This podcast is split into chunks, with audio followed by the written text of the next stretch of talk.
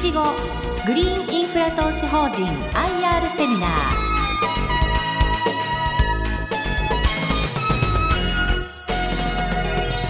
この番組は証券コード9282いちごグリーンインフラ投資法人の IR 活動の一環としてお送りします。お話はいちご投資顧問株式会社上席執行役グリーンインフラ本部長日色隆さんです。この番組は2月24日に東京証券取引所で開催した J リートファン2018を収録したものです。それではご紹介しましょう。いちご投資顧問株式会社上席執行役グリーンインフラ本部長ヒーロ高吉さんです。大きな拍手でお迎えください。それではよろしくお願いいたします。ただいまご紹介預かりました、えー、いちご投資顧問のヒーローでございます。いちご投資顧問がいちごグリーンインフラ投資法人の運用会社でございます。先ほどもお昼のセッションもあってご参加された方もいらっしゃるかもしれませんけれども、まあ、その一方でまだまだあのインフラファンド馴染みが薄いという方もいらっしゃるかと思いますので多少インフラファンド自体はということも含めてですねいちごグリーンを通しながらご説明させていただきたいというふうに思います。いちごグリーンでございますが一昨年の12月1日にインフラファンドとして2号目の案件ということで上場しております。えー、その特徴でございますがあ先ほども少しご説明させていただいたようにあの固定価格の買取制度。これによって価格が売電収入の価格が20年間保証されております。加えて、え、売電の方元になります日車両これが過去30年のデータにですね長期的にとってみますと例えば1年というタームでとってみますと日射量が非常に安定的でございますのでこの固定価格とこの安定した発電量日射量で売上が構成されてますので自然と非常に安定的なという商品になっているこれが大きな特徴でございます。まあ、皆様おなじみのようにこのインフラファンドですけれども現段階ではメガソーラー施設これを組み込んでおります。いちごの場合この安定的に運用されるメガソーラーですけれども北海道から沖縄まで全国地に分散しておりましてまず地域の分散も図られているとそれから健康な発電所ということで統合監視のオペレーションこれなどもしっかり初期コストをかけて作ってますのでここで故障の発見などもいち早くできるといった形になっています。で加えまして賃料体系なんですけれどもオペレーターの保証による収益の安定性の確保も図られております。こういった点を追って、えー、詳しくご説明させていただきますのでこういった、えー、特徴を持ちますインフラファンド。このとにかく安定的で長期運用に資する。ここが大きな特徴でございます。短期の運用には逆に向かないという部分がございますので、え皆様のお子様の将来の大学資金ですとかお孫さんの大学資金えそれから皆様ご自身のですね年金運用こういったものには非常に有益な商品じゃないかというふうに考えて運用しております。それから減価償却費が非常に大きいというのがインフラファンドの特徴になっております。バランスシート上設備がバランスシートの大半を占めますのでそこの設備に対して減価償却費がかかってまいりますので減価償却費負担が PL 上も非常に大きくなります。そこの減価償却費これはキャッシュフローとして投資主の皆様に戻ってくるお金でございますのでそれを積極的に分配金に使っていくという大きな特徴がございます。この利益超過分配金はリート皆様おなじみのリートではですねごくごく少数の例外的に使われている感じがございますがインフラファンドは4社とも多かれ少なかれこの利益超過分配金を安定的な分配金の支払い原資として使っておりますのでそこも大きな特徴の一つでございます。それでは肌を細かくご説明させていただきたいと思いますが一昨年12月1日に上場しましたいちごグリーンでございますが今15発電所を北海道から沖縄まで分散して保有しております。取得価格で114億円。パネル出力で29.4メガとございますが1メガというのはですね大体大人の野球場1個分ぐらいのところにパネルを敷き詰めますと1メガという形でございます。大体そういった大きさの太陽光の設備をご想像いただければと思います。地域分散を図っておりまして先ほど申し上げましたように北海道が今3割沖縄が3割それ以外の地域で4割という状況になっております。40円の案件が比較的多くということで今売電価格平均で38.7円といった形でございます。こういった形で北海道から沖縄まで分散しているということでこれはあのホームページでモニターがで確認できますので今日は北海道晴れだなと、まあ、これあのこの図はライブ映像じゃありませんけれども、えー、今日は北海道晴れだなとかですね沖縄が今日は曇りだなとか雨だなとかっていうのは皆様のライブ映像でホームページから確認できるという形になっております。えー、それでは日々の運用でございます。まず長期的に皆様に安心して保有していただきたいということでそれにはまず健康な設備を作る必要ありということで不動産再生のいちごが親会社でございますがいちご自体一級建築士など社内に複数名おりますのでゼネコンとしっかり協議しながらですね北海道は雪に耐えうる設備沖縄であれば風に耐えうる設備こういったものを作り上げております。この北海道の写真でございますが、えこれ実はですね北海道30度ということで、え非常に角度がついております。従いましてちょっと晴れて、え雪が止まるとですねあっという間に溶けて滑り落ちるという仕組みになっております。かつあの画題のところもですね手前の部分今赤いのがある手前の部分ですねここで高さ2メートルほどになっておりますので、え滑り落ちた雪がですね全部画題の下にたまるという形になっております。それから沖縄の名護ですがこれは逆にですね60センチ程度の低い画題これをかなり支柱深くまで埋め込みまして強風に備えてという形で最大60メートルの強風に耐えられるような設計になっております。こういった気候地質などに合わせてですね各発電所を建設健康なものを作るということでこれの調査としましてですねいちご気流奥沢発電所は国際的な外部機関であります検査機関でありますテュフラインランドから総合認証なども得ております。まずはしっかりとしたものを作って、えー、安心して長期保有していただくというのがコンセプトでございます。監視システムですけれどもメガソーラーの場合もうパネル数の掛け算でですね売上自体はほぼほぼ決まってしまいます。従いましてリートと違ってですねいわゆる内部成長空室率を改善するですとか家賃を上げるといったことができませんのでその内部成長にあたるところはですねとにかく故障に対していち早く対応するということでございます。故障をしないような健康なものをまず作るというご説明をさせていただきましたが、まあ、当然あの故障電気製品ですのでありますので、えー、故障が起こったらいち早く対応するということでこういった統合監視のシステムを作り上げてえこれをがオペレーターがこれを見ながら北海道で何か故障が起これば北海道の電気主任技術者に九州で何か起これば九州の電気主任技術者などにコンタクトしまして、えー、いち早く故障を見つけております。ここにストリング監視という言葉がございますがこのストリングというのはですね18枚程度の直列つなぎしたパネルこれを一つの単位としてストリングと言いますがこの単位で監視のシステムを組み上げています。1メガの発電所1000枚単位で、パネルございますのでそのどこが故障しているのかというのはもう目視では簡単に分かりませんのでこういったシステムを入れまして18枚ごとに何か故障が起こればそこですぐこの日本地図今緑になってますけれどもこれは正常に稼働しているというところでございますがこれが緑から赤に変わりますとその発電所のどこかで何か故障が起こっているということですのでさらに細部見に行って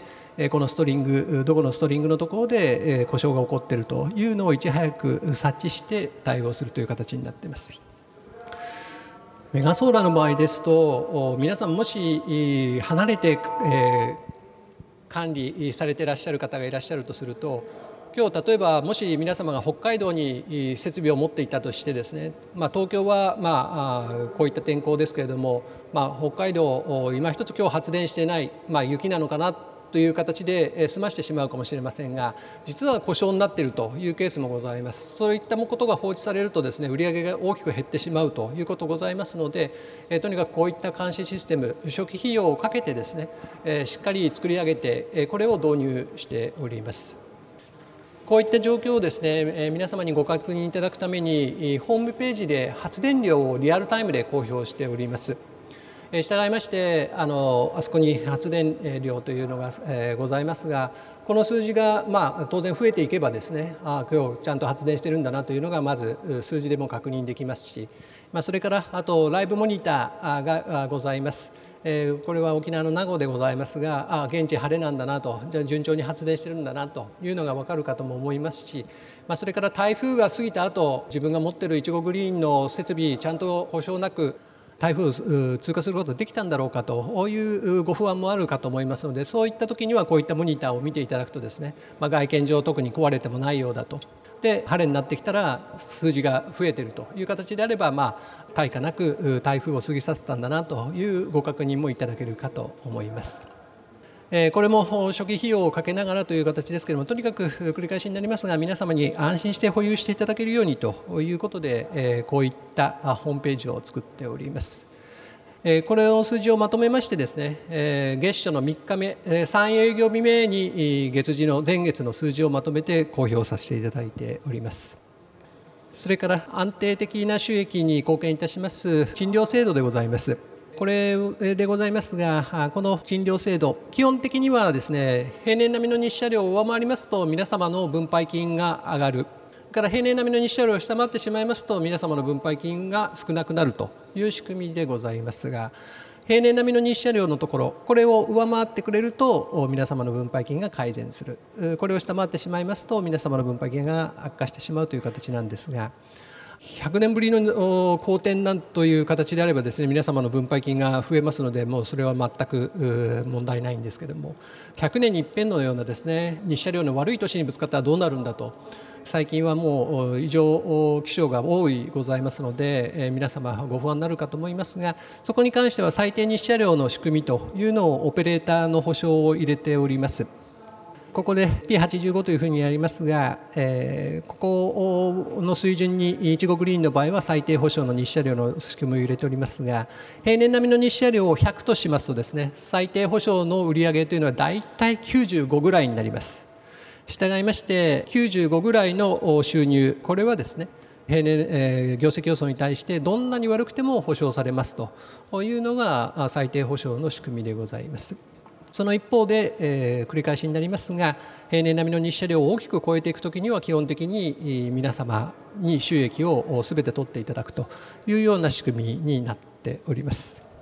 これに各種火災保険、地震保険などつけておりますので、えー、考えうる風水害に関しては対応できるというふうに考えております。基本的に戦争と隕石ぐらいかと思います。ちょっと対応できないのはですね。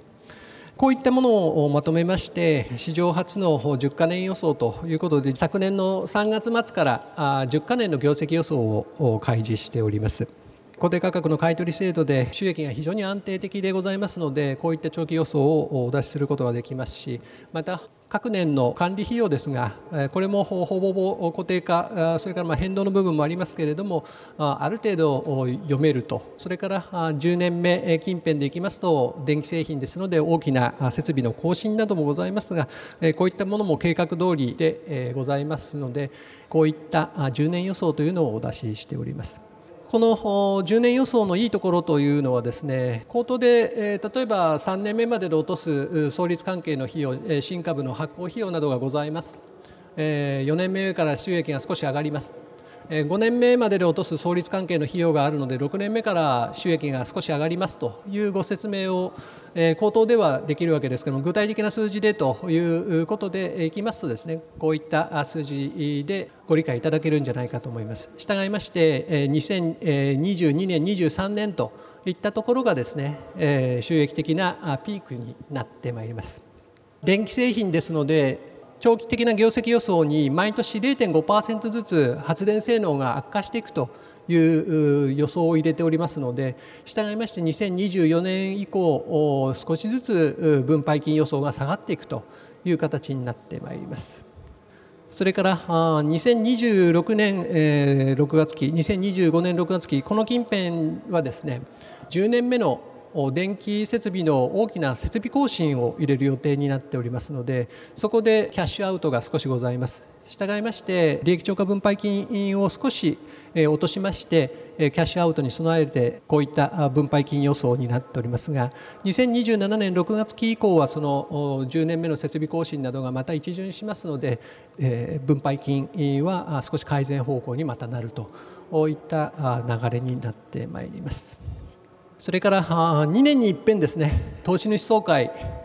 えございましてえいちごグリーンの場合まだ大きな会社でございませんのでこの投資主総会の費用というのはそこそこ足かせになりますのでえ2年に一遍ですね。2022年6月期にその負担ございます。18年6月期20年6月期22年6月期でございますが。それが超えた23年6月期ですねこれが利益分配金としてはピークという形になりますそれからもう一つ個人投資家の皆様の利便性を改善するためにということで12月の末にインフラファンドとしては初めて分割を実施させていただきました。これに伴いまして今14万円前後までいってた投資口価格ですけれども6万8000円から7万円強ぐらいのところを足元は行ったり来たりという状況になっておりますがご覧いただきますように分割公表前の出来高が133口ぐらいでございますので10万円かけて今1300万1400万。非常に小さい出来高でございましたが分割以降という形ですと300口ぐらいでございますので7万円かけますと2000万ぐらいということで5割以上のですね流動性取引金額ベースでのですね流動性は上がってますので皆様の利便性に少しお役に立ててるんじゃないかなというふうに考えております。ここまで個人投資家の皆様にですね支えていただきながらでいちごグリーン推移してきておりますので引き続き個人投資家の皆様の利便性それからご支持を得られるようにですね運営を継続していきたいというふうに思っております。いろいろ新しい試みに10年予想をはじめとしてそれから今回の分割など取り組んできておりますがもう一つ足元の中間での決算説明会これもですねバーチャルという形で実際の会場を予約して、アナリストの方をはじめとして、集まっていただいての説明会というのではなくですね、インターネットを通じての説明会などを試んでおります。コスト削減にもつながりますしご参加の皆様も利便性向上ということで評価をいただいておりますが将来的にはですね投資主総会もリアルとバーチャル組み合わせるような形でですね、まあ、そうすればあの北海道ですとか九州にいらっしゃる投資主の方もご参加いただけるような投資主総会になるかと思いますしいろいろなコスト削減にもつながるかと思いますので、まあ、とにかくいろいろ知恵を絞ってですね投資主の皆様のご期待に今後とも応えられるように頑張っていければというふうに思っております。えー、最後に中間決算出ておりますので一言ご説明させていただきます。中間決算でございますが、えー、平年並みの日射量を1%ほど上回るような形で、えー、昨年の7月から12月まで推移しました。これに管理費用をですね比較的保守的にコツコツと使いましたので管理費用がま予想を下回ったことで売上として1100万円予想を上回ります5億4800万という形で着地しております。で営業利益も1000万ほど上回ってということでございますのでもちろん3月4月5月6月の下半期のですね日射量ここでの影響が非常に大きくなりますのでここがまあ平年並みに推移してくれればという形になりますが7月から12月までの中間決算は1000万円ほど予算を上回ってという形でございます。即地当たりに直しますと96円から97円ぐらいでございますが上半期で少し貯金ができたという形でございます。それから天候の影響などを受けますのでそれを極力受けないようにということでいちごグリーン1年決算取っておりますので中間決算12月末でございましたがこれに関しては分配金はございません。6月1回の分配金支払いでございます。こういったところも他のインフラファンドさんは3社とも6か月決算で年2回の分配金ですけれどもいちごグリーンの場合は年1回の分配金支払いでございますのでそういった点も特徴でございますがご認知しておいていただければというふうに思っております。駆け足ですがこういったところがいちごグリーンの特徴でございます。ヒーローさんどうもありがとうございました。それではスポンサー会社のいちごグループについていちごについてですねお話しいただけますか？このいちごの中での御社の立場いちごというのはどういうことをスポンサー会社、え、取り組まれている会社なのかここの部分についてご説明ください、えー、スポンサーのいちごでございますが、えー、コードが2337で一部上場の不動産再生の企業でございます。そのもとにですね今メガソーラーの開発を行っておりますいちごエコエナジーですね。ここが中心になってメガソーラーの開発および管理をしております。で、えいちご投資顧問ここに皆様おなじみのいちごオフィスですとかいちごホテルに加えまして今回いちごグリーンも加わりまして投資法人型の商品3つを運用しておりますのでその知見などもですねいちごグリーンに生かしていければなというふうに考えております。不動産関連のビジネスを多岐にわたって手掛けておりますのでメガソーラーのビジネス、まあ、当然パネルをはじめとしてですね電気技術それからパネルの技術なども必要な一方でですねまずもって不動産がないとですね土地の情報がないと開発できませんのでその意味ではですね、えー、不動産関連のこのいちごその全国にわたる情報をですねネットワークを生かしてメガソーラーの開発に当たってきたという状況でございます。あのいちごというのはあのストロベリーじゃなくていちご一会の言葉から取ったんですね。会長がスコット・キャロンがこの一期一会という言葉が好きで作ったと。ありがとうございました。ここまではいちごグリーンインフラ投資法人 IR プレゼン。いちご投資顧問株式会社上席執行役グリーンインフラ本部長ヒーロー高義さんでした。大きな拍手でお送りください。